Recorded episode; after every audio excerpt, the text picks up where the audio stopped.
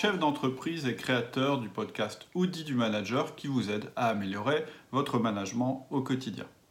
Aujourd'hui, on va s'interroger sur la différence qu'il y a entre un manager et un leader. Ça vous aidera peut-être à y voir plus clair et puis c'est un sujet qu'on voit très souvent. Et ce que je vais vous dire aujourd'hui, en fait, c'est que pour moi, un leader, c'est quelqu'un qui a moins de temps pour son rôle de manager. Alors, on a plein de définitions. Euh, d'ailleurs, ça m'intéresse de connaître la vôtre. Hein. Si jamais vous avez une idée de la différence entre un manager et un leader, ça m'intéresse. Donc, n'hésitez pas à la mettre dans les commentaires juste en dessous de cette vidéo. Je regarderai et euh, j'y répondrai. En tout cas, je vais vous donner quelques définitions que j'entends souvent. Alors, un manager, ça fait plutôt de la gestion, alors qu'un leader, ça fait plutôt du développement. Un manager, il utilise plutôt le pouvoir hiérarchique alors qu'un leader, il inspire les gens. Un manager, ça suit des procédures, alors qu'un leader, c'est visionnaire. Puis il y a une qui est pas mal aussi, c'est un manager fait les choses bien et un leader fait les bonnes choses. Bref, il y a de multiples définitions, plus ou moins ésotériques, plus ou moins intéressantes, plus ou moins vraies d'ailleurs, mais ce qu'on comprend assez rapidement, c'est qu'un leader, c'est quand même vachement plus cool manager. Et je vous disais, moi, j'ai une définition un peu plus prosaïque des choses. Un leader, c'est un manager qui a moins de temps pour manager. Alors pourquoi je vous dis ça? Parce que le management, c'est à la base de votre travail. Que vous soyez un leader ou pas, ou que vous soyez dans la pyramide, que vous soyez chef euh, des magasiniers, ou que vous soyez PDG d'une entreprise de 50 000 personnes, le management est à la base.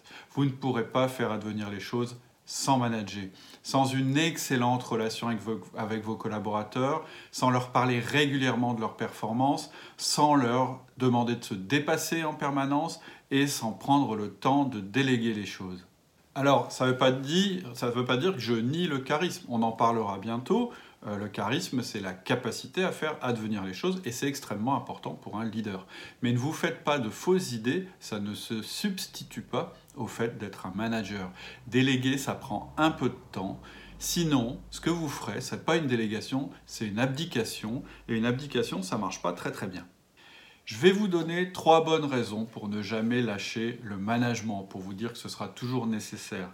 La première raison, c'est que vous avez des collaborateurs et c'est pas parce que vous êtes un leader que tout d'un coup, eux, ils n'ont plus besoin d'un manager. Donc, vous devrez passer du temps avec eux.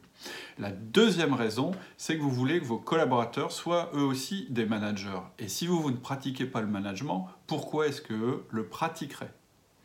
Et troisième raison, importante aussi. En tant que leader, vous êtes garant de l'entreprise et vous êtes garant du master système de l'entreprise.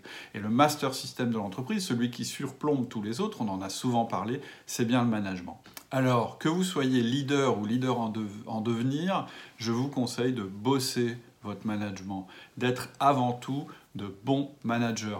Un bateau, il a besoin d'une vigie, on est d'accord, mais il a surtout besoin d'un capitaine. Et moi, je ne fais pas de bateau, je fais plutôt de la voiture.